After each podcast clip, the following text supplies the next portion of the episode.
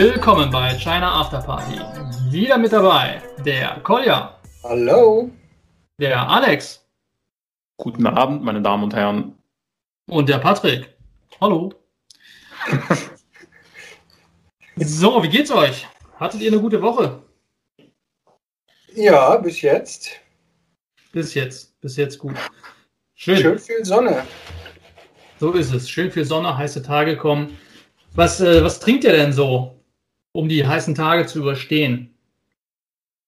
Ja, viel Wasser, ne? ja, Schön Wasser, viel genau. warmes Wasser, ganz chinesisch, ja. Ähm, genau. Ja, ich finde, morgens geht noch Kaffee tatsächlich, da bin ich ganz klassisch, aber im Laufe des Tages ähm, trinke ich auch mal einen Tee und lasse den abkühlen. Oder ich äh, oute mich jetzt hier als Malzbier-Fan, aber davon kann man nicht so viel trinken. Das, Also, ja, ja, das läuft ja unter Kinderbier, ne? ja, möglich. genau. Welche Erfahrung habt ihr denn in China gemacht? Mit, ja, ich sag mal, äh, Getränken an heißen Tagen? Oder generell? ähm, auf jeden Fall wird da nichts Kaltes getrunken. Ja, Soll Richtig, sehr weil- ungesund sein. Ne? genau, genau. Ja, für die Party People, ähm, es wird heute so ein bisschen um ähm, Tee gehen, chinesischen Tee. Ich habe jetzt versucht, da mal irgendwie galant in das Thema reinzurutschen. Und äh, Kolja sagt schon, kalte Getränke sind nicht gut. So sagt es, so oder so sagt man es zumindest in China. Ganz einfach, weil eben die Kälte den Organen schadet. Deshalb gibt es in China an jeder Ecke Tee. Tee und heißes Wasser.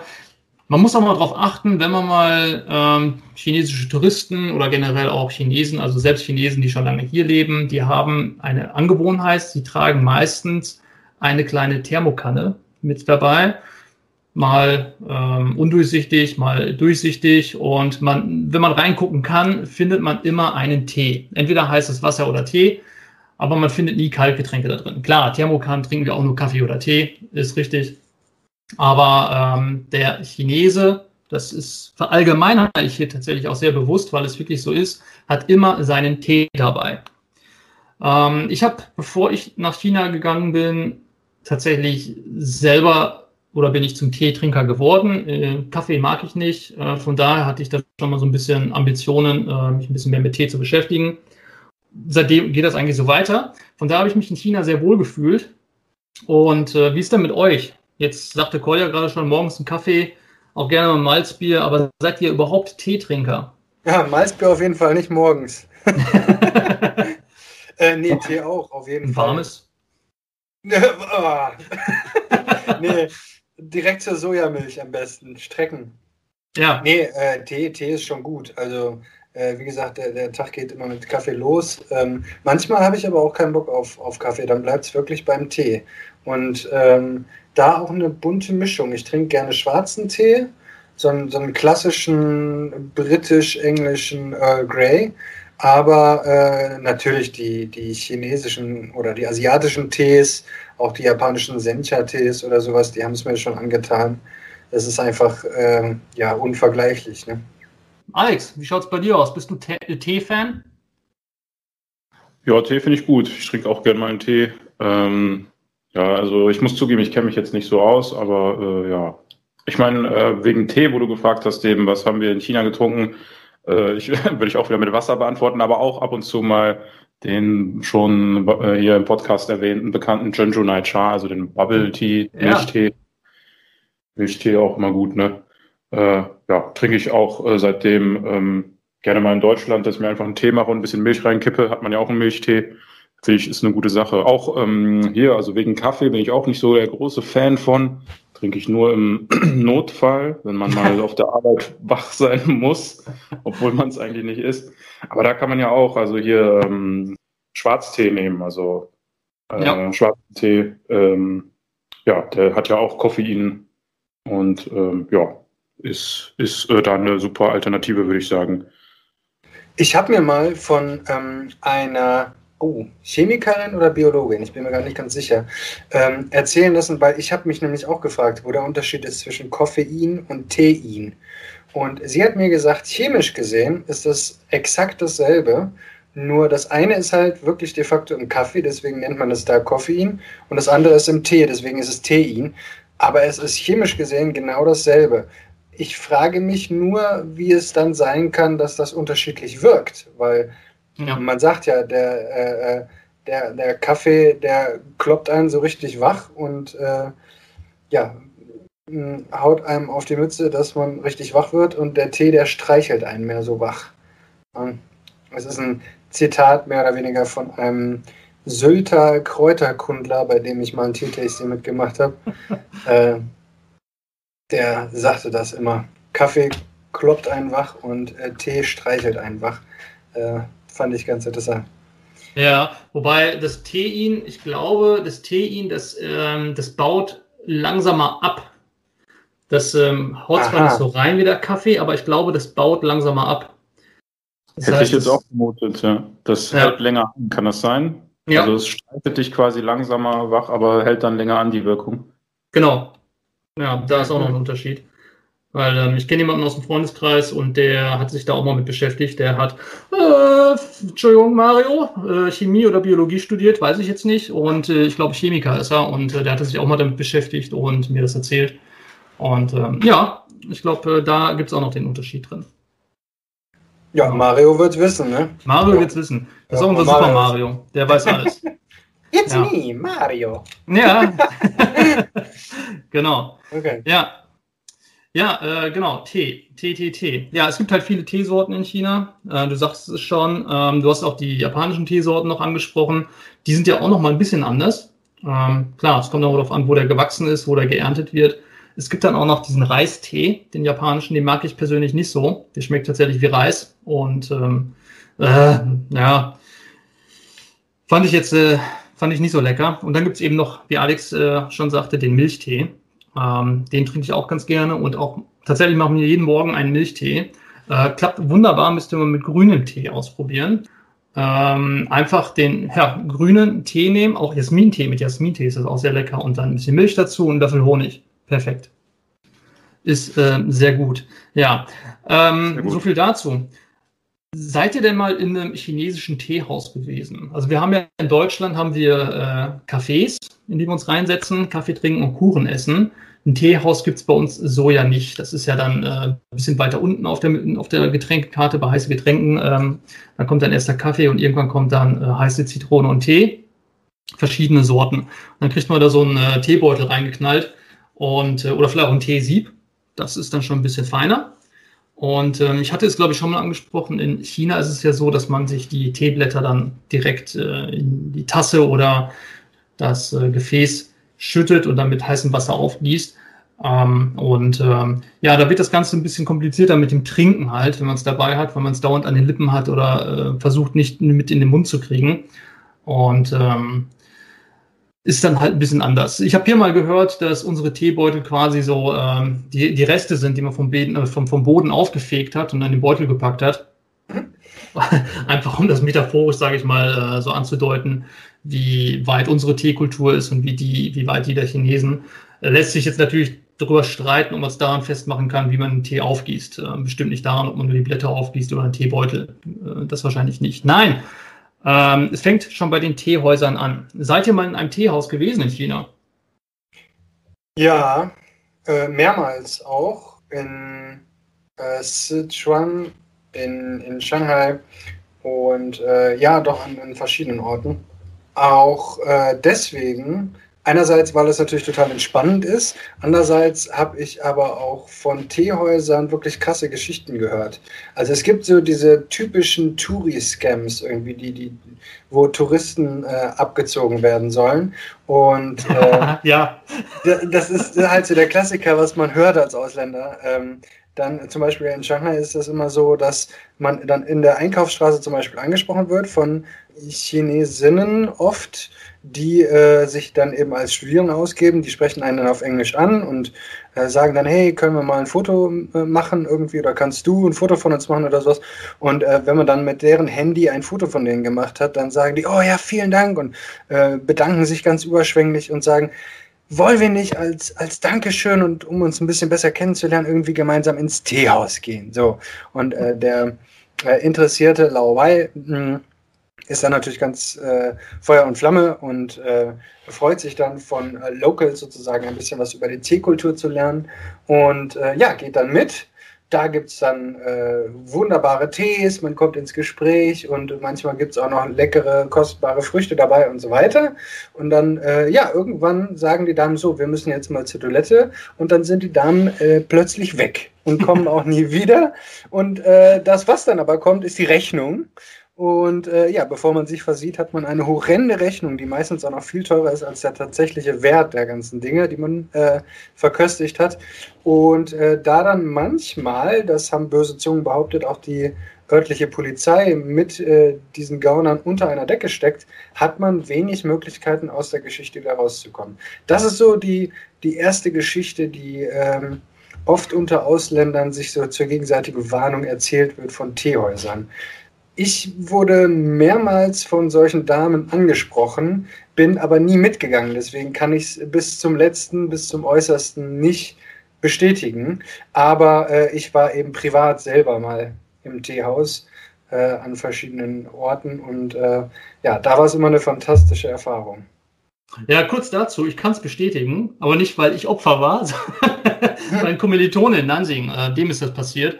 Und zwar äh, ist, hat er einen Ausflug nach Peking gemacht und in Peking ist er ebenfalls angesprochen worden und äh, ist ja der Dame auf den Leim gegangen. Ja? Das heißt, er hat dann am Ende eine Rechnung von 400 Yuan bezahlen müssen, was jetzt äh, für den Deutschen nicht unbedingt teuer ist, aber für so ein Teehaus ist das schon eine horrende Summe. Ja? Ähm, muss überlegen, das sind halt umgerechnet 40 Euro gewesen zu dem Zeitpunkt mhm. und äh, gibt das mal im Café aus, ja, für zwei Personen.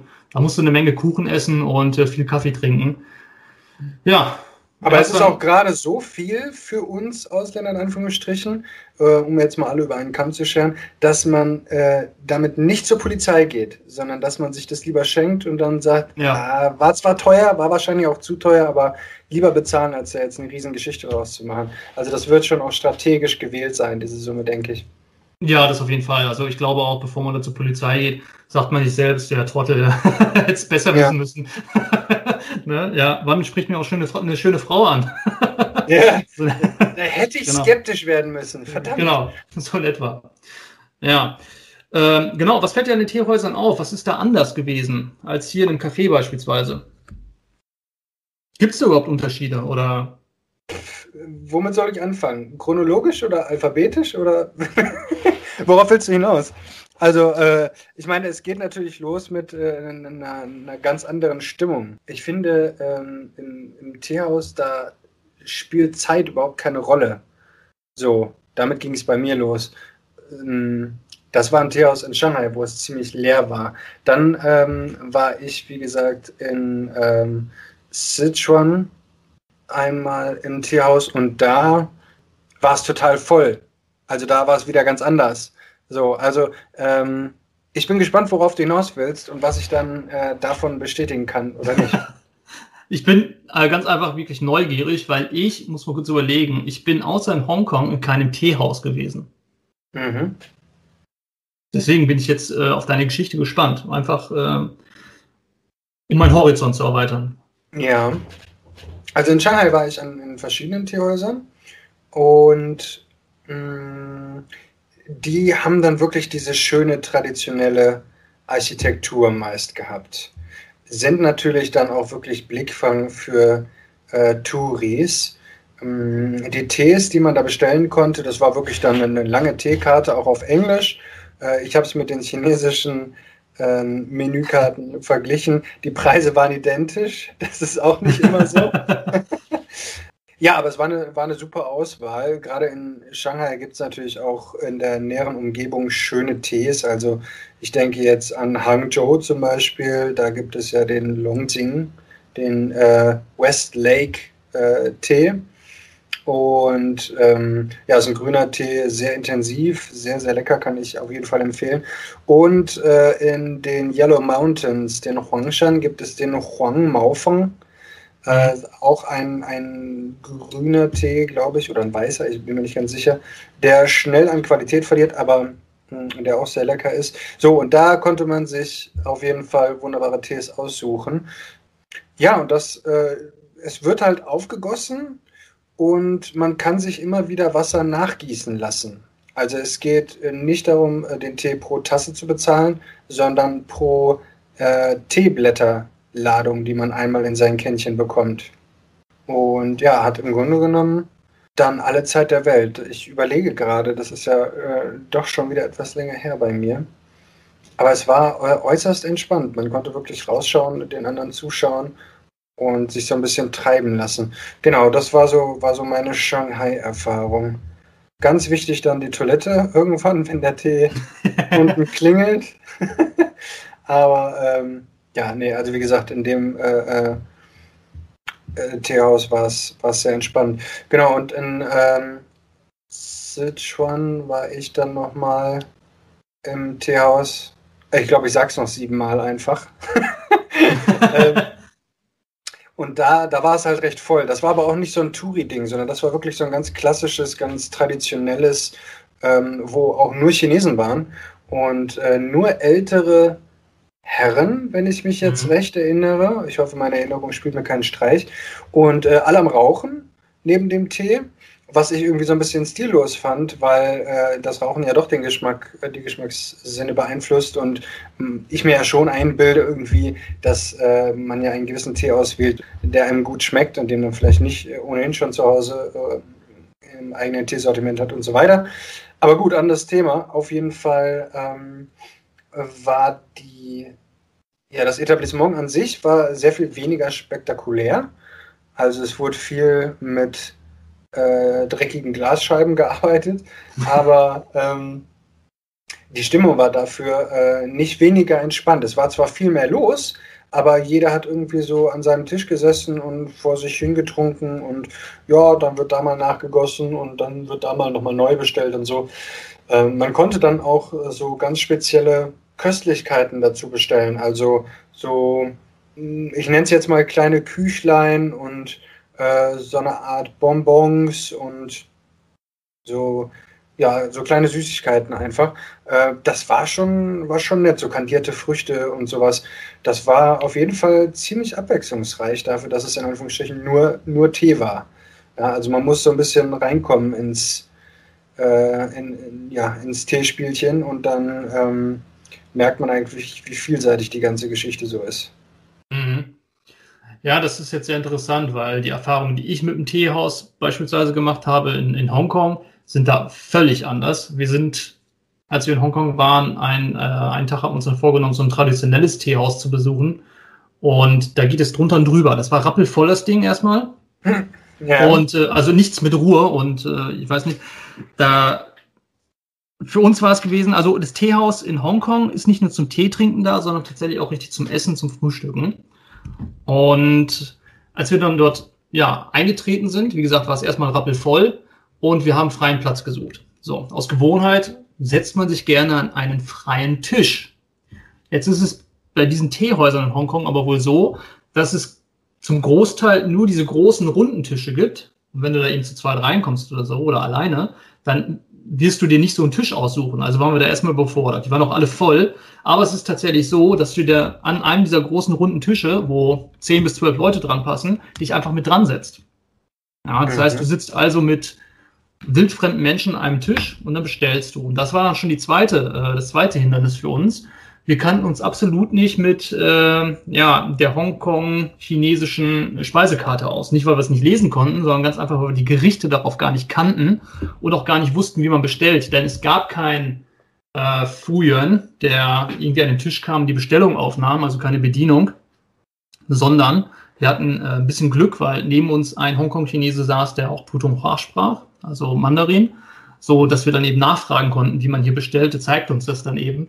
Und dann kriegst du da so ein Zettelchen, auf dem dann die Speisen drauf sind und den musst du ausfüllen und den gibst du dann vorne ab am Eingang mit der Tischnummer und dann wird dir das ge äh, gebracht. Das heißt, ah. die fahren dann, die Bedienung fährt dann immer durch die Gänge mit so einem Wägelchen, um dann dreckiges Geschirr einzupacken und auch äh, ein anderer mit Speisen dann eben, um das dann äh, zu den Tischen zu bringen.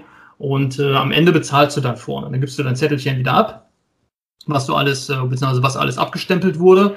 Und danach wird dann eben berechnet, also welche Speisen du bestellt hast, etc. Klar.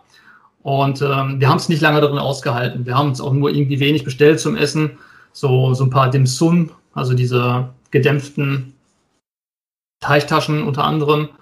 Und dann sind wir da wieder raus, weil es erstens ja ein bisschen unangenehm war, es war laut. Und ähm, ja, das war so unser Eindruck. Denn das Ding ist auch tatsächlich, ähm, du sagtest vorhin auch viele ältere Herren, das war da auch. Ich glaube, ein Großteil waren ältere Herren, die äh, dort saßen, die dann aber auch dort rauchen und, ne, und dann ihren Tee trinken. Also die haben da alle irgendwie ihre Zeitung dabei gehabt und wir verbringen da so ihren Vor- oder Nachmittag. Ja, also so ganz anders. Ja, das stimmt. Das ist, ähm, das habe ich auch so gesehen. Hattest du denn das, also waren die miteinander alle im Gespräch irgendwie? Auch so die unterschiedlichen Gruppen, die dann so an einem großen Tisch saßen? Also hat man sich da irgendwie füreinander interessiert oder war es jetzt einfach aus, äh, aus Platzgründen keine andere Möglichkeit äh, gab, saß man halt zusammen, aber ansonsten hat man sich ignoriert? Ja, letzteres. Ja. Ah, ja. Wahrscheinlich, okay. wahrscheinlich kannte, kannten sich ein, ein, paar Herren auch, äh, weil man öfters dort ist oder aus der Nachbarschaft oder so, wo man dann gemeinsam da ist. Es waren aber auch zum Teil Gesellschaften da, äh, die mehr aus als zwei Mann bestanden. Die saßen dann zusammen. Ähm, man hat sich aber nicht unbedingt mit den anderen dann unterhalten oder so. Man blieb eher für sich ähm, und hat sich eben aus Platzmangel dann mit, mit den anderen Leuten an einen Tisch gesetzt. Genau. Mhm. Aber ist das jetzt nicht, das hört sich so an, als ob das ungefähr so, so gewesen war wie ähm, bei Kolja, was er in Citroën erlebt hat so voll und ein bisschen lauter mit dem Rauchen. Also das, das deckt ja. sich da doch, oder? Das hört sich so an, auf jeden Fall. Okay, ja, möglich, möglich. Ja. Wobei aber Sichuan äh, schlag mich jetzt tot, aber das ist im Westen, oder? Ja, ja. Ja, deswegen, also es liegt äh, geografisch schon relativ weit auseinander, aber es scheint sich ja dann doch so ein bisschen zu gleichen. Ähm, ist ja auch interessant. Wie schaut es denn bei dir aus, Alex? Bist du auf Taiwan beispielsweise in einem Teehaus gewesen? Weil ähm, ich hatte jetzt ein bisschen recherchiert noch vorher und die Teekultur, die chinesische, scheint gerade im Süden Chinas am weitesten verbreitet oder entwickelt zu sein, wo dann auch äh, Yunnan, Sichuan, äh, was jetzt der Westen wiederum ist, ähm, Fujian und äh, aber auch Taiwan ähm, ja, muss ich äh, leider ein bisschen passen. Also ich war in keinem Teehaus, kann ich mich nicht so dran erinnern. Ich habe wohl mal äh, privat, also in, in Shenzhen war ich mal eingeladen irgendwo privat, dort dann äh, Tee getrunken. Also Shenzhen ist ja auch also in Guang, Guangdong, ähm, also auch in, in Südchina. Es ist also ja für die Party People Shenzhen ist eigentlich direkt ähm, nördlich äh, von Hongkong. Also man, man kann da direkt äh, fast mit dem Zug von Shenzhen nach Hongkong reinfahren. Ja, da gab es dann auch Tee, da wurde verschiedener Tee serviert, auch so traditionell, also mit dem, wie du das ja erzählt hast, man nimmt nicht irgendwelche Teebeutel oder so, sondern man ähm, nimmt die Teeblätter, tut die in ein kleines Gefäß, gießt das mit heißem Wasser auf.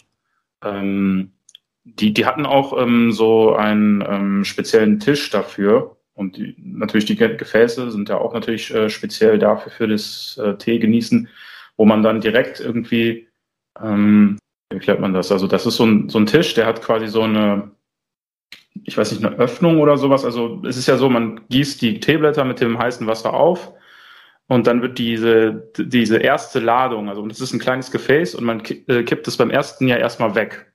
Das, äh, und das konnte man an dem Tisch quasi irgendwie direkt machen. Man konnte es quasi auf den Tisch kippen und dann mhm. lief das Wasser irgendwo in ein Behältnis oder so.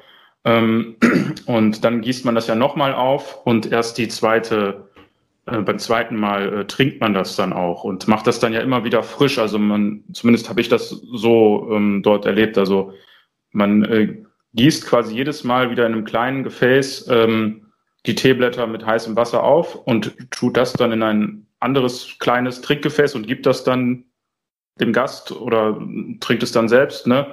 Und ähm, so, dass es quasi ja maximal frisch ist. Also da nimmt niemand, äh, das ist dann ähm, nicht so ein großer Behälter, wo man jetzt, wie bei uns, würde man ja vielleicht eine größere Kanne nehmen, Teebeutel reinschmeißen und dann da sich äh, äh, ja einen halben Liter oder so dann damit machen, ähm, sondern da jedes Mal wieder äh, frisches Wasser äh, dann auch die, die oder die, die Teeblätter dann auch ausgewechselt, ne, immer wieder frisch und ähm, dann in kleinen Mengen ähm, die maximale Teefrische dadurch quasi erreicht. Und ja, das war so, glaube ich, mein Teeerlebnis. Ja, ja, das ist ja schon sehr, sehr umfangreich. Also du hast auch hier die äh, Teetische angesprochen. Äh, mein, mein Schwiegervater hat tatsächlich auch so einen zu Hause. Und äh, wie du schon sagst, man kann eben das Wasser direkt auf den Tisch kippen äh, oder wegkippen. Und das läuft dann über so einen Schlauch, glaube ich, in so einen Behälter unterm Tisch oder so. Und äh, den ja. kannst du dann später entsorgen. Du hast auf diesen Teetischen meist auch noch so kleine, ich nenne es jetzt mal keine Götzenbilder, so in Form von einem, von einem großen Frosch, einer Kröte oder so, die, glaube ich, auch noch Taler auf dem Rücken haben. Kann das sein? Irgendwie so. Und da wird dann zum Beispiel auch das Wasser, das wird nämlich nicht einfach nur über, äh, auf, den, auf den Tisch gekippt, sondern ich glaube über diese kleinen Götzenbilder, also das sind so kleine Statuen. Und die ja. wechseln dann mit der Zeit aufgrund des Materials auch so die Farbe, was irgendwie auch noch so eine Bedeutung hat und so. Und die sollen, glaube ich, auch ein bisschen Glück bringen. Aber da bin ich jetzt überfragt. Also, genau, wenn das heißes Wasser ist, ne? Ja. Ja, die fangen, die leuchten dann und so. Mhm. Ja, ich äh, habe noch eine Ergänzung und zwar, äh, jetzt, jetzt kommt alles wieder. ähm, genau, äh, Alex, ich habe auch ähnliche Erfahrungen gemacht auf Taiwan. Ich muss äh, sogar sagen, äh, egal ob Festland oder ähm, Taiwan, die, die coolsten Teeerfahrungen, die habe ich genauso wie wir es letztes Mal auch schon angesprochen haben, in den Teemärkten gemacht oder so in, in Tee. Geschäften, nicht so sehr in Teehäusern, weil in Teehäusern ist es genauso, wie wir schon festgestellt haben. Irgendwie ist so jeder mit sich selbst beschäftigt, weil alle sind Kunden. Und ähm, in den Teegeschäften, äh, egal ob das dann irgendeine Teestadt ist, also so, so, so, in, so eine riesen Mall sozusagen ausschließlich für Tee, ähm, oder so einzelne kleinere Geschäfte, äh, wie es auf Taiwan auch, auch ähm, mehr so war, meine Wahrnehmung. Äh, man kommt immer mit denen ins Gespräch, weil die sind total interessiert an dir. Klar, du bist natürlich ein Kunde und die wollen auch Sympathiepunkte äh, sammeln und äh, ja, im Grunde genommen auch was zu verkaufen. Natürlich ist ja auch völlig legitim. Aber äh, ja, irgendwie bei mir hat sich dann immer recht schnell äh, ja, ein ausführliches Gespräch ergeben und ich hatte wirklich das Gefühl, dass ehrliches Interesse bei meinem Gegenüber besteht.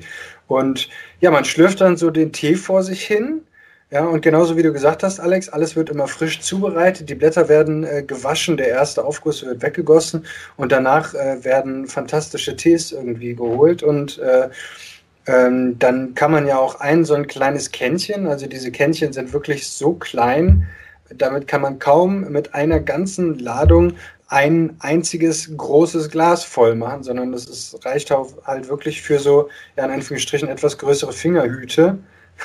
Äh, das kommt daher, dass das äh, etwas schneller auch abkühlen kann und man wirklich in eins austrinkt. Ja, weil jeder Schluck Tee sozusagen so seine eigene Seele, seinen eigenen Geschmack hat und auch wenn das von den gleichen Blättern kommt, äh, doch immer irgendwie so ein kleines bisschen anders noch schmeckt. Ähm, ja, ganz interessant, die Philosophie, die dahinter steckt, finde ich. Aber ähm, ja, man schlürft dann wirklich so vor sich hin und wenn man genug Zeit mitbringt, eben auch stundenlang. Ja, und äh, oft ist es auch so, man muss am Ende gar nichts kaufen. Natürlich äh, hat man das Gefühl, irgendwie, ich könnte mich jetzt hier nicht dreieinhalb Stunden durchsaufen und ähm, gehe dann einfach wieder. Da, da hätte ich mir dann auch, äh, ja, hätte ich mich auch sehr unhöflich gefunden, aber äh, also ich bin immer derjenige gewesen, der dann natürlich von diesen ganzen Tees auch fasziniert war und dann was gekauft hat. Aber ähm, ich hatte nicht das Gefühl, dass das äh, sein muss. Aber man trinkt sich dann die ganze Zeit seinen Tee und ist dann ja auch voll aktiviert durch äh, Tein und so weiter und so fort. Und ähm, es war immer total spannend, total intensive Gespräche dann, äh, wo man herkommt und warum man da ist. Und äh, ja, also wie gesagt, das waren immer so die, die spannenden, spannenderen Momente für mich. Äh, immer noch cooler als im Teehaus an sich. Kennt ihr den Kung Fu Tee? So wird es übersetzt. Oder Tee Kung Fu. Nur vom Namen her. Geht es auch um den Tee oder Kung Fu? Also ist es Tee Kung Fu ah. oder Kung Fu Tee? Also man muss da wohl ein bisschen unterscheiden. Es gibt eben Kung Fu Cha, also Kung Fu, das Kung Fu, Cha, der Tee. Äh, was hier allerdings gemeint ist mit dem Kung Fu, ist nicht das Kung Fu gemeint, sondern die Teezubereitung an sich. Es wird dann auch übersetzt mit Tee zu, also Teezubereitung mit besonderer Sorgfalt. Ah. Das ist zum Beispiel das, was äh, Alex gerade auch erklärte oder auch Luke Kolja, dass man sich eben Zeit dafür nimmt, aber es ist eben so diese, diese Aufbereitung und dass eben, ja, ich nenne es jetzt mal salopp, jeder kurze, den man da trinkt, weil es ja diese kleinen Pinchen sind, ähm, äh, mit Sorgfalt aufbereitet wird ja, und auch genossen wird und aufgenommen wird. Ich kannte genau. das als Cha Dao, also der, der Weg des Tees. Ja, diese Zeremonie, auch. die dahinter hängt. Ja. Genau, richtig, ja. Und dann gibt es aber tatsächlich noch Kung Fu Chai. Das mhm. ist Kung Fu Teekunst oder die Teekunst des Kung Fu. Und das hat tatsächlich ein bisschen was mit Akrobatik zu tun. Ihr habt es vielleicht schon mal gesehen. Ähm, der, der den Tee einschenkt. Also da wird Tee jetzt nicht mehr groß, da, da ist die Aufbereitung oder Zubereitung gar nicht mehr so im Mittelpunkt, sondern eher das Einschenken und äh, auch so ein bisschen mh, mm, Präsentation. Ähm, weil, der, die Person, die das einschenkt, hat erstmal eine sehr spezielle Teekanne, die auch relativ groß ist im Vergleich zu den kleinen Teekännchen, die man bei der Zeremonie, sage ich mal, oder bei der Aufbereitung benutzt. Und ähm, die ist auch nicht aus Porzellan oder so, sondern aus einem festen Material gegossen. Und die hat einen unglaublich langen Teeschnabel vorne, weil ähm, diese Person mit dieser Kanne so ein paar akrobatische Tricks drauf hat. Ja, da wird so ein bisschen rumgewirbelt, äh, so um den Körper herum. Ähm, man macht jetzt selber keinen, keinen Handstand und nichts, das nicht, aber man ja, benutzt die Teekanne, salopp gesagt, so ein bisschen wie, äh, wie, ein, wie ein Instrument, wie, wie eine Kung-Fu-Waffe oder so sind jetzt aber keine Schlagbewegungen drin oder so. also halt nur akrobatisch.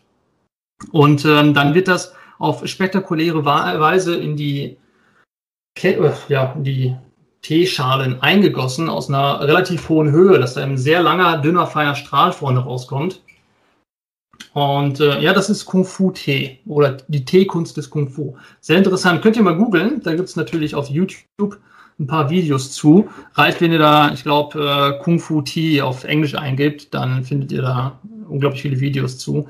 Und ähm, ich hatte tatsächlich das Vergnügen, mal jemanden kennenzulernen, der das ähm, professionell praktiziert. Äh, eine Dame aus Chengdu, die war damals hier zur, ähm, zur, zur Eröffnung des Panda-Geheges im Berliner Zoo und äh, hatte da, ich glaube, dreimal am Tag irgendwie so eine Präsentation, wo sie das vorgeführt hat. Und ähm, ja, das war ganz interessant. Die hat auch ihren eigenen Tee da von irgendeinem Berg in Chengdu, also das ist auch die Sichuan-Provinz, äh, vermarktet. Die war wohl auch im Teebusiness drin und praktizierte dann eben auch dieses Kung Fu. Genau. Ich glaube, das ja. gibt mit anderen Sachen, ne? Äh, ich habe da irgendwie auch mal so Videos gesehen, so zum Beispiel mit Nudeln oder so. Ja. Äh, ja. In China, da auch mit so einer sehr akrobatischen äh, Choreografie wurden da die Nudeln ähm, zubereitet und, äh, keine Ahnung, gleichzeitig serviert oder so. Kennt ihr, ja. kennt ihr äh, das Hotpot-Restaurant Heidi Lau? Nee. Nee, sagt mir nichts. Ist so eine Kette in China und die haben einen unglaublich hohen Service-Standard. Also das ist einem schon fast unangenehm. Aber cool, ja, du kriegst da äh, schon mal Getränke äh, für Lau, also so einen, äh, diesen Pflaumen, äh, Pflaumensaft. Ich weiß nicht, ob ihr den kennt. Wie heißt der denn nochmal? Ähm, den trinke ich auch unglaublich gerne. Auf jeden Fall, ähm, den gibt es, solange du auf den Wa äh, Platz warten musst, gibt es den dafür lau mal nachgeschenkt. Jedes Mal musst du aufpassen. Ist das Ding gerade leer getrunken, kommt die Bedienung direkt um die Ecke gerannt und kippt dir nach. Ähm, so schnell kannst du gar nicht trinken. Und ähm, da kannst du dann auch dir die Nudeln bestellen und dann kommt ähm, der Fujan, kommt dann vorbei und ähm, wirbelt da erstmal deine Nudeln zurecht. Ja, das heißt, in diesem schmalen Gang ist wirklich sehr schmal und er muss halt aufpassen, dass er da niemanden trifft. Er kann also auch nur auf einer Linie quasi sich bewegen und gar nicht um 360 Grad den ganzen Raum nutzen. Und äh, dann schwingt er da nicht seine, aber eine Nudel und äh, die ziemlich lang ist. Das ist also ziemlich beeindruckend auf jeden Fall. Und dann gibt es die Nudel halt ins Töpfchen. also auf, auf den Teller serviert und dann kannst du die essen. Wobei, ich bin mir jetzt, also ich habe es nicht bestellt, äh, ein Tischnachbar hatte das ähm, bestellt gehabt und ähm, deswegen wurde die Akrobatik auch direkt neben uns dann vollführt. Ich bin jetzt aber nicht sicher, ob ich diese Nudeln dann noch essen wollen würde, wenn der Typ die da überall angetatscht hat und äh, mir so dann äh, kredenzt. Ja. Äh, Hört sich auch ein bisschen komisch an, wenn ich das so erzähle, aber. ja, voll. Aber äh, äh jetzt, jetzt mal. Ähm Tacheles, ist das, äh, geht es da um die Ästhetik oder ist das irgendwie noch eine ein Schritt der Zubereitung dieser Nudel oder wie, wie also welche Bedeutung darf man ähm, dieser Zeremonie beimessen?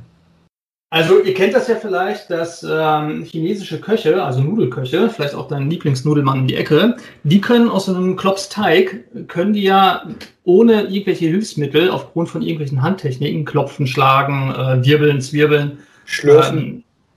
Ähm, ja, nee, das gehört das, das ist erst, wenn es fertig ist. Aber zur Zubereitung ja. machen die aus diesem Teigklops, machen die unglaublich feine Nudeln. Und haben dann nachher hauchdünne Nudeln in den Händen. Fragst ja. du dich auch, wie hat er das jetzt gemacht? Ja, so ein bisschen Zauberei ist das, Küchenzauberei. Und ich glaube, dass das eventuell daher kommt, jetzt kein Schritt der Zubereitung ist, sondern einfach so ein, so ein bisschen Entertainment für die Kunden dort ist. Mhm. Ja. Aber ich glaube, es rührt halt, es rührt halt daher und wurde dann entsprechend äh, entfremdet, sag ich mal. Genau. Es gibt dazu natürlich auch Videos auf YouTube. Es gibt, glaube ich, auch Videos, wo das Ganze mal schiefgegangen ist. Da landet das dann im Gesicht des Kunden und nicht auf dem Teller. Und ähm, das ist halt auch ganz witzig. Kann man sich auch mal reinziehen. Heidi Lau nennt sich das. Vielleicht kann man das darunter finden. Sehr gut. Ja, ist dann bei Tee wiederum fies, ne? wenn das dann äh, kochendes Wasser ist. ja, genau. Ja, ja. Nee, aber die Bilder kenne ich auch. Also das ist schon immer sehr kunstvoll und äh, ist schon sehr beeindruckend mit dieser langen Tülle dann ähm, ja. das eben so in, in so eine Choreografie mit einzubauen. Dieses Heidi Lau, welche, weißt du, welche Zeichen das sind? Das, nee, das weiß ich jetzt leider nicht. Müsste ich, müsste ich mal recherchieren. Gib's, gib's einfach mal in Pinyin ein, also in der lateinischen Umschrift. Ja, dann wirst du wie, wie schreibt man das denn in Pinyin? Ja, also das ah. I, äh, H-A-I. Ja. Dann ist es, glaube ich, äh, D-I und dann Lau, L-A-O. Okay, ja, okay. Ja, es, äh, genau. Ah, ja, ja, okay. Hier, Heidi Lau, das ist Hai von Shanghai. Das Hai. Ähm, also mehr. Ja, jetzt bin ich überfragt. Äh, Die ist uh. tief, glaube ich, ne? Die. Die. Das ist noch ein anderes Tief. Und Lau. Lau weiß ich auch nicht genau. Ja, das kommt aber. Hm, das ist quasi das Lau wie, äh, wie die Arbeit, ne? Äh, nur mit dem ah nur mit dem Schau davor. Mhm. Okay. Ja. Ähm, auch dann, ja. Okay. Ja. Liebe Party People. Nein, das lassen wir nicht euch machen. Das, äh, ja, das könnt ihr selber recherchieren oder ihr könnt es lassen. Genau, also für die Party People, die können Heidi Lau Hotpot recherchieren. Dann findet ihr auch die Webseite davon. Ja, okay. Dann findet man es ja auf jeden Fall mit Pinien. Ja, genau. Ja. Ja, und ist immer rappelvoll auf jeden Fall. Da musst du reservieren, sonst kommst du nicht rein. Kennt ihr eigentlich äh, diesen Kodex, also sprich die ähm, Geheimsprache, die man so hat beim Tee trinken? Ich habe mir mal sagen lassen, ähm, es gibt ja auch so verschiedene Teegeschichten. Ne? Tee ist ja in der chinesischen Kultur fest verankert und so weiter, ja, alles bekannt. Und es gibt ja auch das äh, Charting, also den äh, Tee-Klassiker sozusagen, ein, ein großes Werk, wo eben viel über Tee berichtet wird. Ich habe es nie gelesen, deswegen kann ich gar nicht zu sehr ins Detail gehen, aber ähm, natürlich wird man sich äh, in China mit all dem mh, mm, ja, äh, viel auseinandergesetzt haben. Was ich noch so mitbekommen habe, ist eben, dass äh, ja, es eben so verschiedene Umgangsformen gibt. Und zwar einer Geschichte nach gab es damals einen Kaiser, und der hat, ähm, ja, um äh, seine eigenen Leute besser verstehen zu wollen, vielleicht war es auch ein Fürst oder so, ich weiß nicht, auf jeden Fall irgendein Edelmann, ähm, sich unter das Volk gemischt und hat natürlich äh, normale Kleidung angehabt und hat auch gleich noch einen äh, ja, bediensteten Berater äh, irgendwie von sich mitgenommen und ist dann in einem Teehaus gelandet. Und ähm, normalerweise ist es so, dass der Berater immer auf die Knie gehen muss äh, wenn er sich für irgendwas bedankt beim, bei seinem Herrn. Und äh, jetzt war es aber so, dass der Herr eben als äh, derjenige im Teehaus, der ja auch, ähm, ich glaube sogar die Teezeremonie dann eben vollzogen hat, derjenige war, der seinem Berater eben Tee eingeschenkt hat. Damit jetzt aber der Berater den Herrn nicht verrät, äh, weil er auf die Knie geht zum Dank, deswegen hat er, ich glaube, ähm, den Zeige und den Mittelfinger ähm, so ein bisschen abgespreizt in der Faust und damit äh, von oben leicht auf den Tisch getippt. Mit dem Mittel- und dem Zeigefinger. Und äh, das ist sozusagen ein, das Zeichen gewesen. Diese beiden Finger sollten dann eben die Knie sein, äh, die Beine, die, die eingeknickt sind. Und äh, ja, und das ist immer noch nach wie vor auch heute noch ein, ähm, ein unausgesprochenes Danke sozusagen äh, dafür, dass einem der Tee eingeschüttet wird. Das ist so eine Geschichte. Äh, da gibt es bestimmt noch viele andere, die, die ich aber nicht kenne. Ähm, habt ihr davon gehört? Kennt ihr da noch irgendwas in die Richtung? Nee, mir ist da jetzt nichts bekannt, aber es wäre vielleicht mal interessant, darauf zu achten, ob das äh, irgendwie praktiziert wird. Hm. Also das ist äh, wieder, wieder so eine coole Geschichte irgendwie. Ich weiß gar nicht mehr genau, wo ich die mal aufgegriffen habe, aber ähm, ich hab, irgendwie habe ich das so verinnerlicht und ähm, weil ich es irgendwie auch ein bisschen affig finde, wenn man da irgendwie eine Stunde sitzt und sich 20 Mal ein Glas einschenken lässt, jedes Mal Danke zu sagen, ähm, weil das ja auch im gewissen Sinne distanzfördernd ist und man will ja eigentlich ähm, Distanz abbauen. Ähm, gut, ist hier äh, Distanz aufbauen, das Wort ähm, könnten wir nochmal thematisieren. Wie auch immer, auf jeden Fall habe ich das dann eben so äh, etwas verinnerlicht und äh, da habe ich doch recht viel ja, Überraschung geerntet, weil ähm, damit äh, auf der anderen Seite gar nicht gerechnet wurde, dass ich äh, so ein ja, mehr oder weniger Insiderwissen habe. Äh, wie gesagt, ich habe das irgendwo aufgeschnappt, aber äh, das scheint wohl was zu sein, was, ja, was man sich auf jeden Fall merken sollte für den nächsten Besuch im Teehaus oder im Teegeschäft. Das heißt, du hast mit denen darüber gesprochen oder du äh, hast es gemacht? Ich habe es gemacht. Nice. nee, ich habe ich hab wirklich einfach, ähm, genauso wie eben beschrieben, mit den beiden Fingern immer jedes Mal, wenn mir das äh, ähm, Teegefäß aufgefüllt würde, äh, leicht an den Tisch geklopft und ähm, das sonst gar nicht thematisiert, aber die haben das sofort gemerkt natürlich und äh, die haben das dann angesprochen und gesagt, hey, hier, du kennst das und so und kennst du die Geschichte dahinter und ähm, manchmal habe ich sie mir dann nochmal erzählen lassen, weil ich dachte, vielleicht ähm, ist je nach Region die Geschichte auch ein bisschen anders oder so. Ähm, aber ein paar Mal habe ich eben auch gesagt, ja, ja, ist, ist mir bekannt und dann einmal, oh ja, wow, und dann bist du ja schon gut drin im Thema und so weiter. Also, äh, ja. Dann müssen wir dich ja quasi hochskalieren zum Thema, wie chinesisch hast du gelebt? Also, das macht schon mindestens äh, auf der Skala von 1 bis 10 einen Punkt aus. Ja, ja, eben. Zack, von 4 auf 5.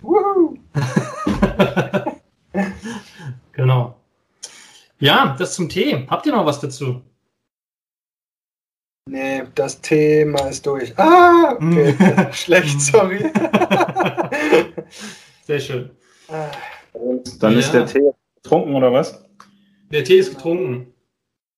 Dann ähm, würde ich gerne noch mal kurz hier äh, euch, ich habe so schnelle Fragen oder wie, wie das, äh, wie, wie, haben wir das genannt? HB-Fragen. Abfragen, äh, ja. Entscheide dich, entscheide dich oder du musst, äh, keine Ahnung, fünf Stunden Tee trinken, ohne auf Toilette zu dürfen. Ähm, äh, ihr habt ja auch schon Fragen gestellt und ich habe auch noch mal hier so Fragen an euch wo ihr euch entscheiden sollt. Vielleicht, ich äh, würde es gerne mal ein bisschen also, ähm, durcheinander bringen, indem ich einfach euch immer abwechselnd frage. Ich, frage, ich fange mal, ja, so zickzack quasi. Richtig anspruchsvoll. Äh, Los geht's. Ja. Fangen wir, fangen wir mit den einfachen Fragen an. Ähm, Kolja, wenn man in China ist, Club oder Bar? Bar. Bar. Bar ist inzwischen ein bisschen entspannter, muss ich sagen. Also ein Club ist natürlich super, um sich ein bisschen abzuzappeln und äh, wenn man aufgrund schlechter Luftwerte wieder nicht joggen konnte, äh, doch noch ein bisschen sich auszupowern. Ähm, aber äh, ich bin inzwischen auch echt ein Bargeher, wenn es eine entspannte Bar ist, weil man äh, in vielen Bars auch einfach echt nice sitzen kann und gute Drinks bekommt und sich einfach ganz entspannt unterhalten kann plus Live-Musik. Oft haben die auch Live-Musik. Richtig, genau, das kommt noch dazu. Ja. Ah, okay. Ja. Je nachdem, in welcher Bar man ist, also in irgendeinem äh, äh, der Wolkenkratzer äh, der jeweiligen Stadt hat man halt auch noch einen mega guten Ausblick, den man äh, doch in Diskos meistens nicht so genießen kann. Ah, okay, ja, stimmt. Ich glaube, das ja. musst du aber wiederholen. Du bist gerade weg gewesen. Oh nein, das war so wichtig. nee, also. Die Wolkenkratzer. genau. In Bars hat man meistens einen ganz guten Ausblick und wenn man am Fenster sitzt, äh, ganz entspannt, dann kann man da ja auch wirklich ähm, so ein bisschen im Blick versinken, während äh, in den Clubs äh, und den Discos, äh, da ist man ja schon irgendwie mehr oder weniger auf Achse und tanzt mal hier und trinkt mal da und so weiter. Und ähm, da kann man den Blick nicht so wahrnehmen. Da habe ich noch zwei Anekdoten. War, warst du in einem Club, wo es Fenster ja. gab? Ja, äh, tatsächlich. Äh, Patrick, du bist äh, sofort dran. Ja, äh, ja. Ich war im, im, im, Mint zum Beispiel in Shanghai. Mint, also M1NT. Ah, äh, das war, ich glaube, 30. Äh, Stock oder sowas. Die hatten auch ein Haifischbecken tatsächlich auf der Tanzfläche. Das war ganz cool, auch wenn ah, Tierschützer da natürlich die Hände über den Kopf zusammenschlagen. Und ähm, ja, äh, das natürlich unangenehm war, weil da hin und wieder auch ein äh, Hai mit dem Bauch nach oben schwamm. Äh, ja, die, die, die, die Bässe wo man da natürlich total und so. Ne? Aber äh, die Location an sich war halt mega cool. So gegenüber vom Band konnte man, äh, nee, äh, äh, hinter dem Band sozusagen, aber man konnte in die Richtung schauen und so. Ähm, also da waren zum Beispiel Fenster. Andere Clubs äh, waren nicht so fensterlastig, das stimmt, Alexa. Ja, krass. Patrick. Ja, äh, kleiner äh, Sightseeing-Tipp von mir, und zwar in Nansing, der Zifeng Tower. Ähm, da gibt es eine Bar im 78. Stock. Ähm, der Zifeng Tower hat ein Hotel innen drin und wie gesagt, oben im 78. haben sie dann äh, eine große Bar. Und ähm, das ist ein unglaublich schöner Ausblick von da oben. Ähm, aber bringt genug Geld mit, die Getränke dort sind unglaublich teuer. genau. Das mal an. Und das äh, zweite ist ähm, eine Erfahrung in der Bar, die ich mal gemacht habe. Jetzt wird es wieder ein bisschen kulinarisch. Die, die Bar war relativ dunkel und ähm, wir haben da an so einem Tisch gesessen und ich hatte auch, es war schon wieder ein bisschen spät und ich hatte wieder Hunger. Ich esse ja gerne und ähm, hatte dann schon wieder Hunger und äh, irgendjemand hatte was bestellt. Ich hatte nicht mitbekommen, was und dann wurde der Teller eben ähm, aufgetischt und das sah nach leckeren Fleischklöpsen aus, so leckere kleine Fleischbällchen. Und ich dachte, ja geil, langst du mal zu. Und ähm, ab in den Mund und beiß drauf. Ich dachte nur, scheiße, was ist das denn? Ne? Ja, da war das Entenhals. Richtig schön mit Knochen und Knorpeln. Und ähm, ja, Boah. gebratener Entenhals. Und den habe ich natürlich dann wieder ausgespuckt. Da hätte man ja sogar eine ganze Walnuss vorgezogen, ey.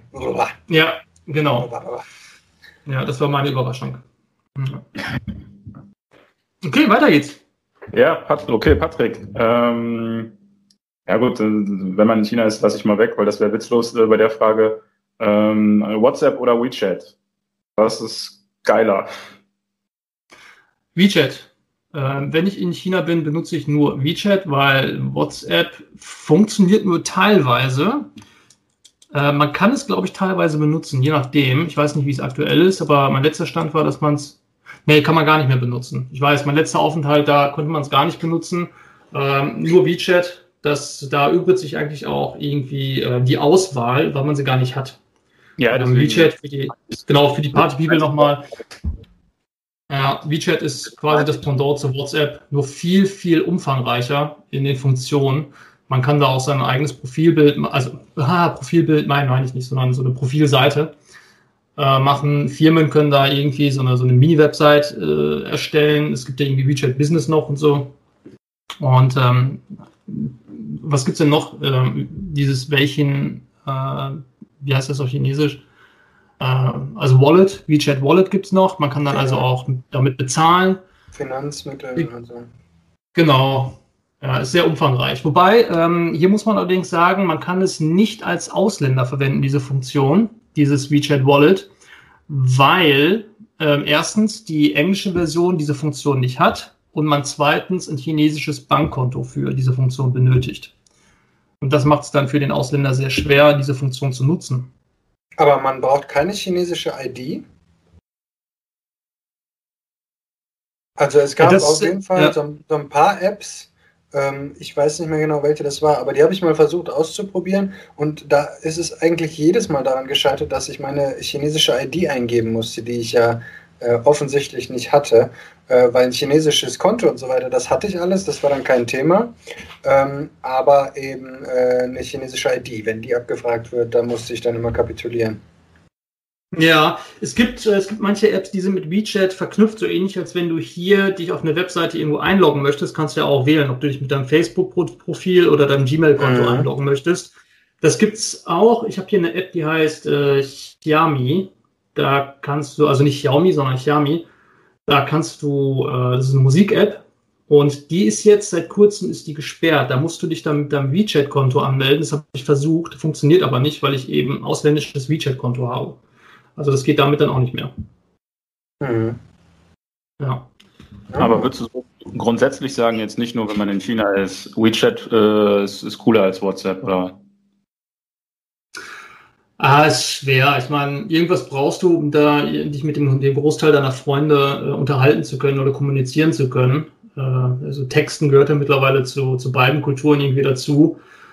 WhatsApp hat jetzt dauernd Updates mit irgendwelchen neuen datenschutzrechtlichen äh, Problemen anscheinend. Und ähm, WeChat ist halt auch, keine Ahnung, wahrscheinlich Big Brother schaut da auch zu. Ne? Auf jeden Fall. WeChat macht da nur gar nicht so eine große Nummer draus.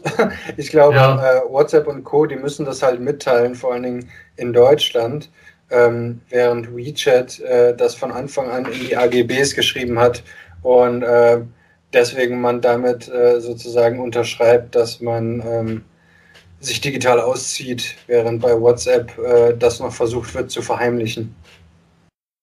Ja, ähm, also ich, ich, benutze es tatsächlich auch nur, um zu texten und von daher äh, erübrigt sich diese Frage irgendwie, weil ich benutze dann die App, die eben in dem jeweiligen Land funktioniert. Also hier in Deutschland benutze ich sehr wenig äh, WeChat, da benutze ich eher äh, WhatsApp und in China eben andersrum.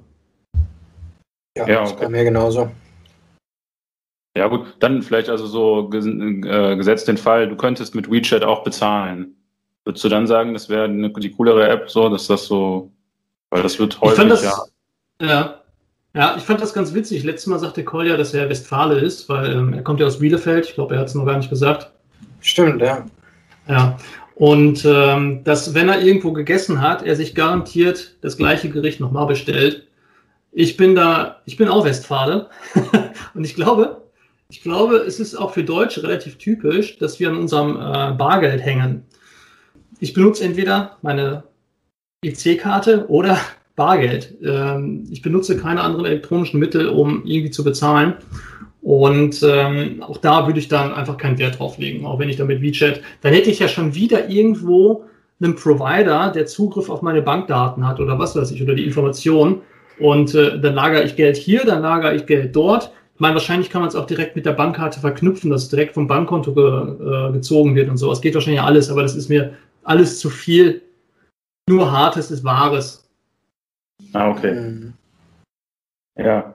Hier auch noch mal ganz kurz für die Party People vielleicht. In China gibt es kaum noch Bargeld. Also es gibt natürlich die Währung als Bargeld gibt es noch, aber du wirst niemanden sehen, der ein Portemonnaie rausholt.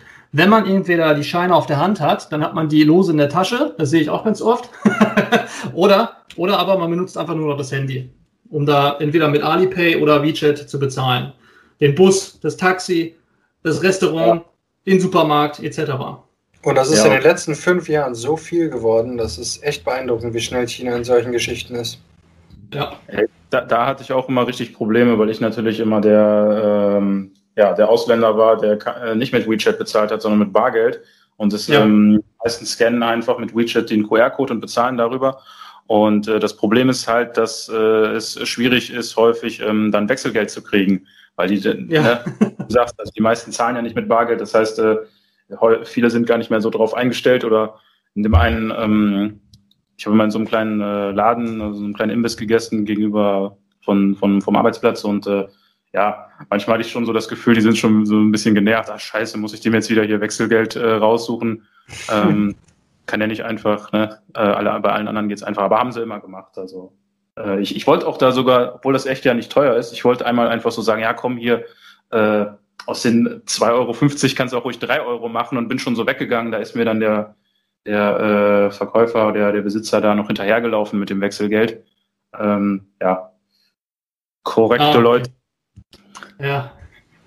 ähm, es macht es aber auch irgendwie äh, relativ unfreundlich für Touristen, ne? Also beziehungsweise unpraktisch für Touristen, weil. Absolut. Wobei also in größeren Geschäften kannst du dann ja sicherlich auch in China mit Kreditkarte zahlen oder so. Oder da, da haben die ja auch Wechselgeld, ne? Also es ist dann mehr so in, ja, keine Ahnung, bei manchen kleineren. Das, das ist auch nicht so einfach mit Kreditkarte in China zu bezahlen, mit einer ausländischen. Nee, auch. tatsächlich nicht. Da bin ich schon oft auf die Schnauze gefallen, beziehungsweise ähm, musste ewig lange warten oder den richtigen Schalter dafür suchen. Wir hatten irgendwo mal in Xi'an mit Kreditkarte einen riesigen Kaufhaus bezahlen. Das war richtig modern, bezahlen wollen äh, mit meiner Kreditkarte und da mussten wir zu einem speziellen Schalter, nur der konnte diese Kreditkarte annehmen. Und auch da war der Prozess ewig lange und oh ey, total ah, okay. Ja. Ja, dann, ähm, dann wäre da, dann doch genau. äh, das Bare, das Wahre, ne? Aber dann ist dann hast du doch besser Bargeld. Ja, ähm, ich, ich würde da einfach so, die Tendenz, die ich da beobachte, ist ganz einfach, dass, ähm, dass die sich auch von, ich würde jetzt mal behaupten, von ausländischen Zahlungsmitteln abkoppeln und äh, ja. äh, zumindest im Inland nur die, die eigenen ja, Systeme und, und Zahlungsmittel äh, nutzen, größtenteils. Ja. Und das weiß man ja, dass China das Bargeld äh, äh nicht erfunden hat und deswegen ähm, wendet sich China vom Bargeld ab. ja. ja, stimmt, das, das, das weiß man. Also ähm, was man nicht weiß, ist, ähm, dass äh, Kolja aus Bielefeld kommt, wie Patrick vorhin für alle nochmal so erwähnt hat. Ähm, darum kurz also nächste Frage an Kolja. Mhm. Äh, eine Fee taucht jetzt gerade in Bielefeld auf. Ähm, ich habe sie gerade gesehen. Äh, und die ist auf dem Weg zu dir und äh, du hast einen Wunsch frei. Also du kannst zwölf Stunden zurück, kostenlos, einfach so, zwölf Stunden kann sie sich dich äh, zurück nach China beamen, nach Shanghai. So, und äh, meine Frage wäre, ähm, du hast ja aus, du hast, du hast so die Wahl, also zwölf Stunden ähm, quasi bei Tag oder bei Nacht. Jetzt nach Shanghai einfach so, du wirst hingebeamt und wieder zurückgebeamt, ähm, kannst du nochmal da chillen. Was, was würdest du nehmen? Tag oder Nacht? Ah, das ist nicht einfach, aber ich glaube, ich würde tatsächlich den Tag nehmen ähm, weil die meisten Leute doch tagsüber wach sind. Und ich würde vor allen Dingen erstmal alle möglichen Leute abklappern, mit denen äh, essen gehen, ja, mit allen. und ähm, dann nach einem völlig vollgefressenen Tag äh, sehr glücklich sagen können, ich habe äh, viele wichtige Menschen wieder getroffen. Ähm, ja, und die schlafen halt nachts. Ansonsten, äh, wenn es jetzt so um die Optik der Stadt geht oder sowas, ähm, hat beides was. Also die Nächte waren immer cool, irgendwie die beleuchteten Skylines und so, aber auch äh, tagsüber natürlich. Ähm, viele Geschäfte haben 24 Stunden auf, also das ist gar nicht so entscheidend. Naja, viele Geschäfte ist vielleicht auch ein bisschen übertrieben, aber so, so, so ein paar äh, Restaurants und so. Aber ansonsten, was wäre mir denn jetzt gerade wichtig? Jetzt gerade. Wenn ich ähm, einkaufen wollte, also so mein ganzes Kalligrafiezeugs, Papier, neue Pinsel und so weiter, ähm, das geht natürlich auch nur tagsüber. Ja. Andererseits gibt es da wieder Taubau, das chinesische Ebay. Ah, äh, ja. Nee, aber ich glaube, ich, also wenn ich mich jetzt so entscheiden müsste, ähm, äh, dann äh, doch tagsüber. Coole ja, Frage auf jeden Fall. Coole Frage. Ja, macht dann ja auch äh, Sinn. Dann die Leute abklappern hast ja zwölf Stunden Zeit, so, dann kannst du einige Leute abklappern und äh, genau, nochmal in, in Kalligrafieladen, also so ist ja auch dann ein anderes Ding. Persönlich reingehen, nicht einfach hier Taubau, kannst ja auch von Deutschland theoretisch machen. Ja. Und ja, und in, in, in China im Laden, da kann man die Pinsel halt auch ausprobieren, das ist das Coole. Es gab am Ü-Garten in Shanghai, Ü-Garten ist so, so, ja, da die Altstadt, äh, die natürlich auch inzwischen ähm, überholt wurde architektonisch, aber da gab es immer in der Nähe einen Pinselladen, fantastisch. Die hatten da irgendwie, keine Ahnung, äh, ich sag mal, 60 verschiedene Pinsel hängen, Arten und äh, dann konnte man quasi mehr oder weniger jeden ausprobieren, dann mit Wasser auf so einer speziellen Wassermatte. Ähm, und ah, das war einfach fantastisch. Dann weiß man eben, was man kauft. Ne? Ja. ja. Ah, ich komme schon wieder ins Träumen. Ah, gute Frage. Nee, genau, tagsüber. Leute abklappern. Ja. Alles klar. Ja, cool. Dann ähm, träumen wir mal eben weiter, aber bei Patrick. Und zwar, ähm, ja, ich arbeite einfach jetzt mal hier viel mit Feen. Ja. Eine Fee taucht auch bei Patrick auf. Äh, und ähm, äh, du hast die Wahl und zwar ähm, kannst du, also wähle deinen Meister. Also du kannst äh, dir aussuchen, bei wem du irgendwie ja Unterricht, also Chinesisch oder auch Philosophie, so ähm, Unterrichte kostenlos nehmen kannst für, was weiß ich, ähm, sagen wir, sagen wir ein Jahr. So, ja. Äh, und zwar, du hast die Wahl zwischen Konfuzius und Lause. Äh, wen würdest du als deinen Meister, deinen Lehrer wählen? Das ähm, ist eine sehr schwierige Frage, wobei ich jetzt hier theoretisch auch nur mit Konfuzius antworten kann, da mir der noch vertrauter ist als Lautze. Mit Lautze habe ich gar nicht so viel zu tun gehabt. Ähm, ja, also ein bisschen fällt die Antwort auch, jetzt auch dürftig aus. Ja, vielleicht, ich, ich mal es sonst noch mal ein bisschen also für dich aus. So, ähm, also wir reden, ich, ich, wir nehmen so His Klischees einfach von Konfuzius und Lao Tse, ob die, keine Ahnung, kurze historische Info muss ich hier noch eben reindrucken, also äh, für die Party People, ähm, Konfuzius hat ja selber nichts geschrieben. Die ganzen also Texte, die es von ihm gibt, sind ja Aufzeichnungen seiner, seiner Schüler. Und auch Lao Tse, ähm, das ist ja also für die Party People nennt man, wir meinen den Lao Tse, den äh, Autor des Tao Te Ching, des Tao Te King, dieses daoistischen Klassikers auch da ähm, ist man sich gar nicht sicher, ob das jetzt so eine Person war, sondern man geht ja da beim Dao De Jing eher davon aus, dass es sich tatsächlich um mehrere Autoren gehandelt hat. Das, da gibt es auch ganz viel Forschung zu. Aber jetzt einfach, wir gehen so von so zwei Klischees aus. Also Konfuzius würde ich sagen, so als der klassische ähm, Meister, der viel auf äh, Disziplin, Riten, äh, die klassischen konfuzianischen Künste, die er quasi beibringen würde, wie da zählen ja nicht nur Riten und ähm, keine Ahnung, richtiges Benehmen und äh, Verbeugen oder so, sondern auch um, so Sachen wie Wagenlenken oder Bogenschießen dazu. Und Lautse mehr so als der kreative Typ, der, du so Gedichte, der wird eher so Gedichte und äh, Improvisationen machen oder die so komische äh, Zen-Fragen stellen, so, ne? wie, wie hört sich das an, wenn eine einzelne Hand klatscht und, und äh, keine Ahnung, äh, wird's mit dem da in den Bergen meditieren? Quasi so die, die Entscheidung zwischen Ordnung, Disziplin und mehr Kreativität. War denn, war denn Lautze auch der, der Typ, der mit dem Traum-Paradoxon? Ähm, Na, das ist John Schmetterling. Ach, das, das war Zhuangzi. Das ist Zhuangzi, aber keine Ahnung, das, das kann, kann, nehmen wir das auch noch mit rein. So, das wird er ja auch, so ein Kram wird er auch machen. Das passt ja so gut. Will noch mal einer von euch gerade das Bild erklären mit Zhuangzi? Dem Schmetterling? Genau. Ähm, ich weiß nicht, ob ich es jetzt genauso auf die Kette kriege, aber er hat sich die Frage gestellt, dass wenn er träumt, dass er ein Schmetterling ist, richtig? Ähm, ich glaube, er ist eingeschlafen, ne? Und hat geträumt, dass er ein Schmetterling ist. Genau, und dann genau. ist er wach geworden und äh, war dann in der Form des Zhuangzi. Und dann hat er ähm, eben an sich runtergeguckt, hat festgestellt, dass er aussieht wie Zhuangzi und hat sich dann gefragt, hm, bin ich Zhuangzi? der wach ist und geträumt hat, dass er ein Schmetterling ist? Oder bin ich der Schmetterling, der immer noch schläft und träumt, dass er Zhuangzi ist? Genau. Ja, genau. Es geht so ein bisschen in äh, die, die Matrix-Geschichte. ja, das ist ja das chinesische Matrix-Pendant vielleicht. Blaue oder rote ja. Kapsel. Quasi das Prequel.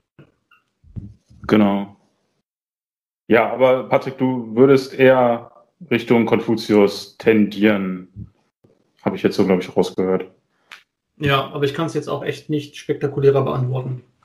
Okay, okay. Dann gehen wir zur nächsten Frage. Äh, äh, zur letzten Frage an Kolja. Mhm. Ja, ähm, ja, scheiße. Also ich arbeite nochmal mit der Fee. Her. ähm, zwar, du bist heute federführend. Oh ja. Du, eine Fee kommt und du musst dich entscheiden zwischen ähm, zwei Fähigkeiten. Und zwar soll das so aussehen, ähm, die, äh, du würdest eine Fähigkeit verlieren, und dafür die andere Fähigkeit aber quasi auf 100 Prozent würde die gepumpt. Also du wärst quasi perfekt da drin. Mhm. Ähm, und zwar müsstest du dich entscheiden zwischen äh, deinen Kalligraphiefähigkeiten und deiner Fähigkeit, Chinesisch sprechen zu können. Was würdest du, was würdest du wählen?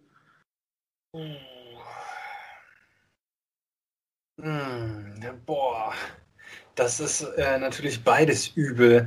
Äh, ich ich fände es natürlich super, ähm, das besser zu können, was ich ohnehin schon kann. Aber ähm, dafür das andere zu verlieren, das klingt natürlich wirklich verdammt hart. Und es äh, hat mir halt beides schon enorm viel Freude gebracht und es hat mich beides auch schon total weitergebracht. Ähm, Wobei, warte mal, mir ist gerade aufgefallen, ich musste so kurz also ein Detail ändern, weil sonst macht das gar keinen Sinn. Ähm, um Kalligrafie äh, zu können, musst du ja weiterhin Chinesisch lesen und schreiben können. Das heißt, äh, es würde, beim Chinesisch wäre es quasi nur die Fähigkeit, Chinesisch zu sprechen. Du mhm. könntest, könntest weiterhin noch äh, das Lesen und Schreiben. Ja. Ähm. Tja, also ich glaube, ähm, es würde mir beides total fehlen. Bah, ich traue mich gar nicht, irgendwas zu sagen. Wahrscheinlich könnte ich äh, das Sprechen, also Chinesisch sprechen, mehr im Alltag äh, in China einbringen. Aber ähm, äh, ich glaube, an der Kalligrafie habe ich auf jeden Fall noch mehr Freude und, und lerne dann noch viel mehr über mich selbst und äh, ja, verbringe vor allen Dingen in Deutschland viel mehr Zeit mit dem Kalligrafieren als mit dem Chinesisch sprechen. Deswegen, da ich ja jetzt aus China erstmal wieder zurück bin und noch nicht genau weiß, wann ich wieder da sein werde, lehne ich mich einfach extrem weit aus dem Fenster und sage, ich würde dann lieber unglaublich gerne, unglaublich gut kalligrafieren können und äh, da tatsächlich dann aufs Chinesisch sprechen verzichten. Ja, ich glaube, das ist auch die schlauere, schlauere Wahl, weil dann, du könntest ja theoretisch dann noch, wenn du in China wärst, immer alles einfach aufschreiben und den Leuten zeigen. und das ja, das stimmt, das stimmt, da hast du recht. Ja, ausgebufft, Alex. Sehr clever. Ja. Hier, hier ein Fun Fact, ein Fun Fact tatsächlich, und zwar äh, Sun Yat-sen. Ähm, ist der euch bekannt? Ja. Ja, ja im Chinesischen heißt er Sun Zhongshan und ist äh, der Gründungsvater der modernen Republik China oder der Republik China. Guter Mann. Guter Mann, ja. Genau. Das heißt, er wird auch auf, äh, auf der Insel Taiwan ähm, also auf der, in der Republik China. Ähm, da gibt es auch das Sun Yat-sen Museum, kann man nur empfehlen, ist sehr geschichtsträchtig und da gibt es dann auch äh, eine, ähm, ja, wie soll ich sagen, also vor der Sun Yat-sens, ich glaube, eine Statue ist das, da gibt es auch mal so eine Bachablösung, die dann zeremoniell stattfindet. Kann man der sich mal angucken. Blau-weißen Memorial Hall ist das, glaube ich, ne? Mhm, genau. Nee, ja. nee, nee, nee. Nee, nee, nicht die blau-weiße. Das ist die Chiang Kai-shek Hall. Ah, guck mal. Ah, ja, siehst du, kann ich auch verwechseln gerade. Kann auch oh sein. Gott, ja. Dass ich die beiden durcheinander schmeiße. Ja, ja, aber auf jeden Fall, genau, Sun Yat-sen war auch sehr viel mit den Japanern ähm, am Machen und am Tun, Kooperationen schließen und solche Geschichten. Und äh, Sun Yat-sen sprach aber gar kein Japanisch. Und die haben sich aber mit, ähm, aufgrund der ja, Ähnlichkeit und auch Gleichbedeutung der Schriftzeichen miteinander verständigt. Mhm. Was jetzt ah. hier dann der Fall wäre mit der Kalligrafie. Ja. Ja, guck so mal. Dann, den Spuren von Sun Yat-sen sich bewegen. Genau. Ja, aber ich habe hier noch eine Frage zu, zu, zu deiner Frage, und zwar nicht sprechen können. Heißt das, dass wenn Kolja versucht, ein chinesisches Wort zu sagen, kein Ton rauskommt oder einfach die Grammatik nicht kann? Hm, nee, das müsste ja dann, das wäre jetzt so, also wenn er noch die Grammatik nicht könnte, das wäre halt ja nicht, das wäre nicht krass genug. Also er würde wirklich nur gar nichts rauskommen oder nur Quatsch. Er könnte es halt ah. einfach nur auf sagen. Okay. so, so richtig schlechte, ähm, äh, richtig schlechte Aussprache. Einfach so, wenn man sich bedanken möchte, statt Tschirche haut man dann einfach sowas raus wie äh, Schöschö oder so. Da gibt es auch so viele Videos. Es gibt äh, Comedians, äh, ich glaube, das sind äh, Schotten und Engländer und so weiter. Äh, irgendwie so ein Trupp. Äh, die nennen sich auf YouTube Mama Huhu.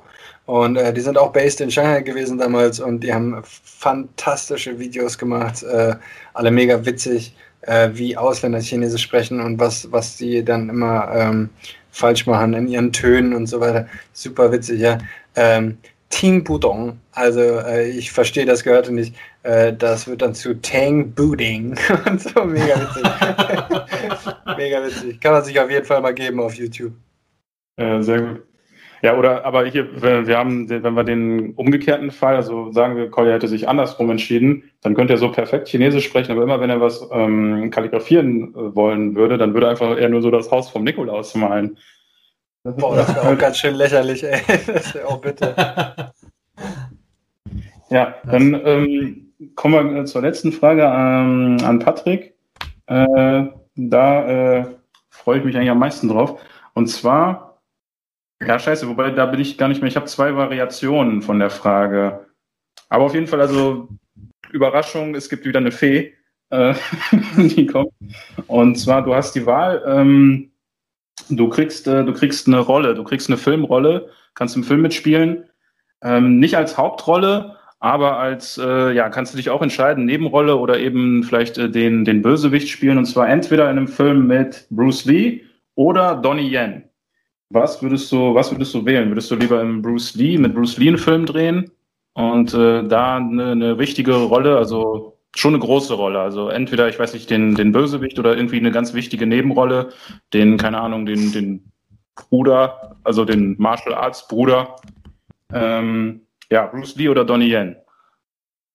Ja, äh, definitiv äh, Donnie Yen.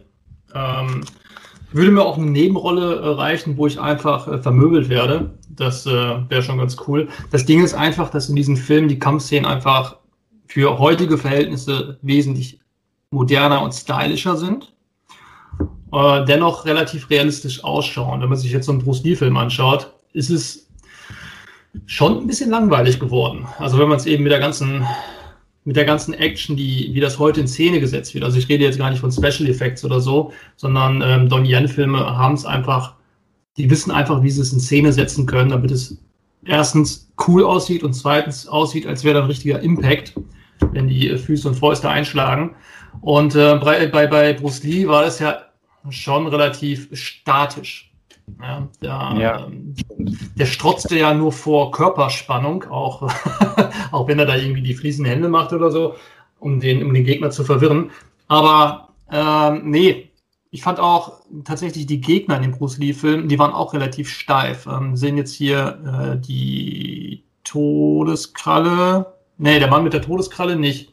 Aber auch da, da spielen auch ähm, Amerikaner mit, die ähm, entweder Mitstreiter oder Gegner sind von Bruce Lee. Und äh, auch da hat sich äh, meistens Karatekämpfer und das war immer sehr steif und die Fußtritte sahen einfach nur scheiße aus. Ähm, ich weiß nicht, Jim Kelly kennst du ja wahrscheinlich auch noch. Ähm, auch sehr bekannt, leider schon verstorben, der Gute. Ähm, Afroamerikaner, auch bekannt geworden im Kung-Fu-Film. Und auch der spielt bei, äh, bei dem letzten Bruce Lee-Film, der Mann mit der Todeskralle mit.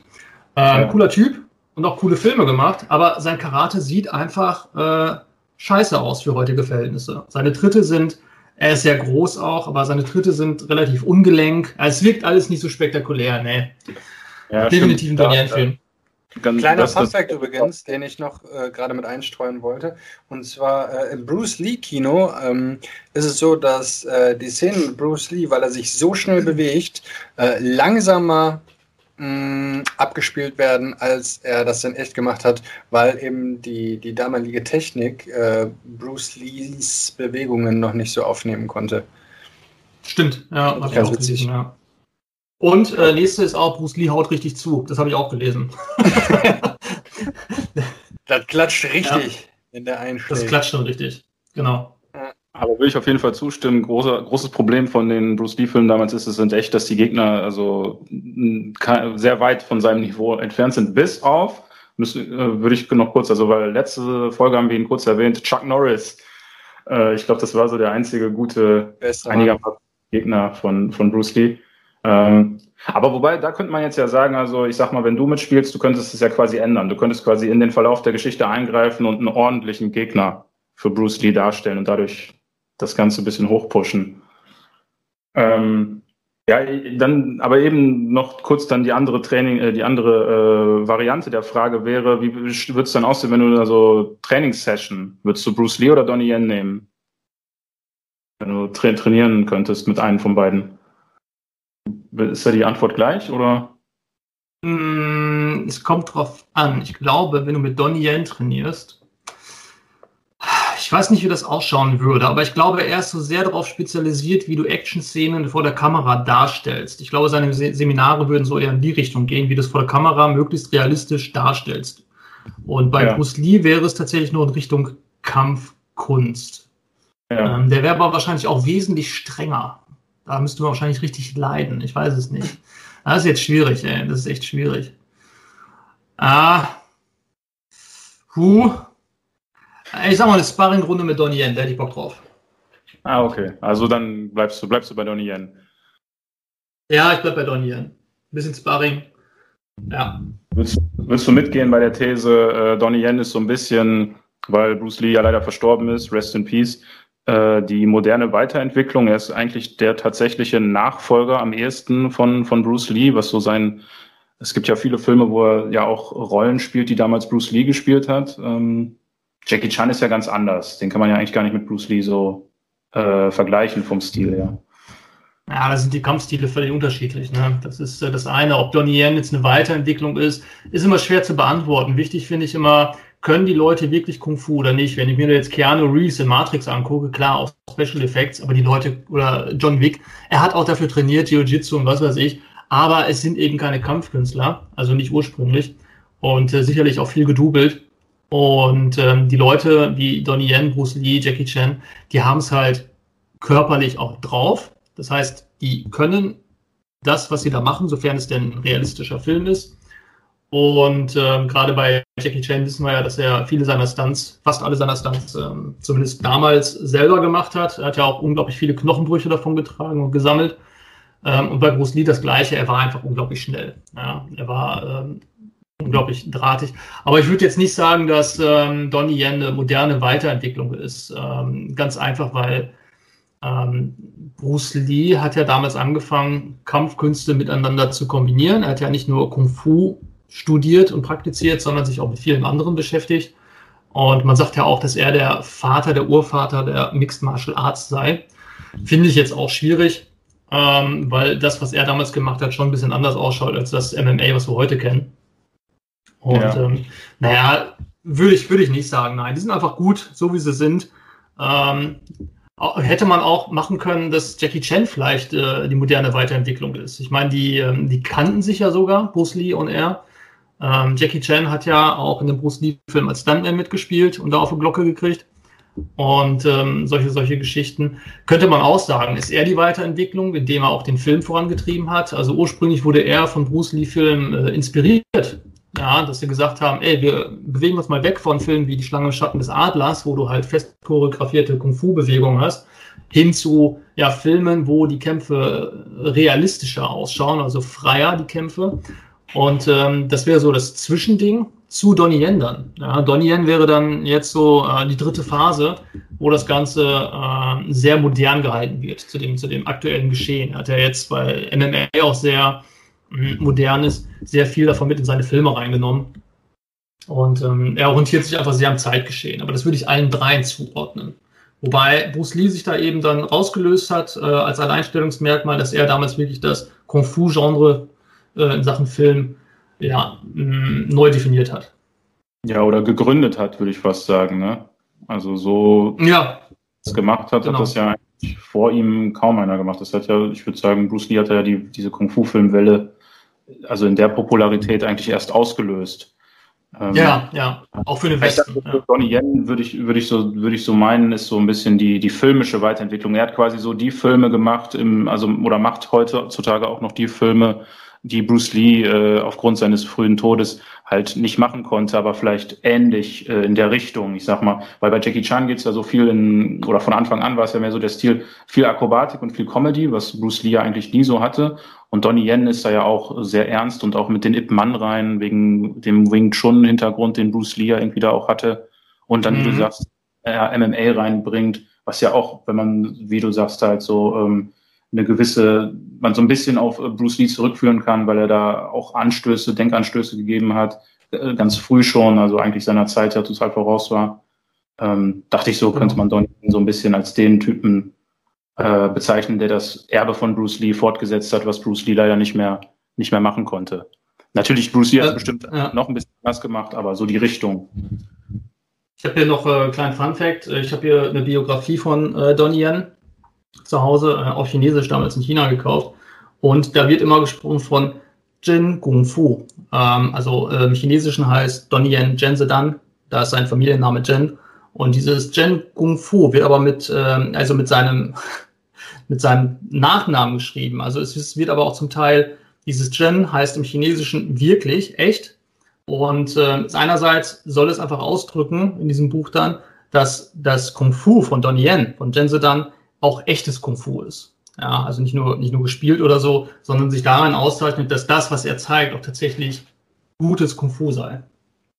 Ja. Also nichts, nicht gefaked mit Special Effects, sondern genau. mit echten Grundlage. Genau. Ja, cool. Dann würde ich sagen, Jungs, ähm, sind wir durch. Ich muss dann mal los. Ich muss die Afterparty verlassen. Ich habe nicht mehr so viel Zeit. Ich muss mich ausschlafen. Ich bin betrunken. Ich habe zu viel Tee getrunken. Ich muss auf Toilette. Äh, ich kann einfach nicht mehr. Also ähm, in Zukunft werdet ihr auf meine Anwesenheit bei dieser Veranstaltung leider verzichten müssen. Ich wünsche euch noch viel Spaß. Ne? Haut, haut rein. Haut, Alex, haut die war uns Handkraft. eine Freude. Ja, und äh, vielen Dank für ja. äh, die coolen Folgen, die wir miteinander hatten. Wir werden ähm, es uns nicht nehmen lassen, für dich äh, in den nächsten Folgen äh, die ein oder andere Party-Session äh, mitzunehmen und den ein oder anderen kurzen sozusagen für dich mitzutrinken. Ja, dann sehen wir uns äh, irgendwann mal. Äh, ja, trinkt einen Milchtee für mich mit und war schön. Ciao. mit, äh, sei mit, ciao mit chinesischen Zeichen. Okay. Ja, Party People. Dann habt ihr das jetzt wahrscheinlich wahrgenommen. Jetzt eine Überleitung zu finden, ist ein bisschen schwer. Es fühlt sich jetzt schon total leer an. Ja, genau. das ist tatsächlich so. Ähm, genau, wir werden es in Zukunft äh, zu zweit weiterführen und ähm, hoffen, dass wir euch äh, auch zu zweit bei Laune halten können und äh, die Party nicht an Bums und Geschwindigkeit abnimmt. Ja, in der Tat. Äh, wir müssen mal gucken, wie wir das machen. Wir müssen uns ja jetzt ein bisschen neu finden. Das war ja auch für uns äh, jetzt unerwartet, aber ähm, ja, wie das Leben eben manchmal so spielt. Ja, wir, wir werden sehen, wir werden unser Bestes tun und äh, versuchen natürlich Alex äh, gebürtig eben ja mit unseren Gedanken sozusagen ja zu ersetzen. Geht natürlich nicht, aber ihr wisst, was ich meine. Und ähm, ja, in diesem Sinne würde ich sagen, für heute äh, reicht das erstmal, verdaut erstmal die Info und ähm, ja, dann hören wir uns nächste Woche wieder. Ciao, ciao. In diesem Sinne, macht's gut, bye bye. Das hat sich jetzt fast so angehört, als wäre, ob ich tot wäre. Ich bin schon noch da, ne? Mach dir keine Sorgen.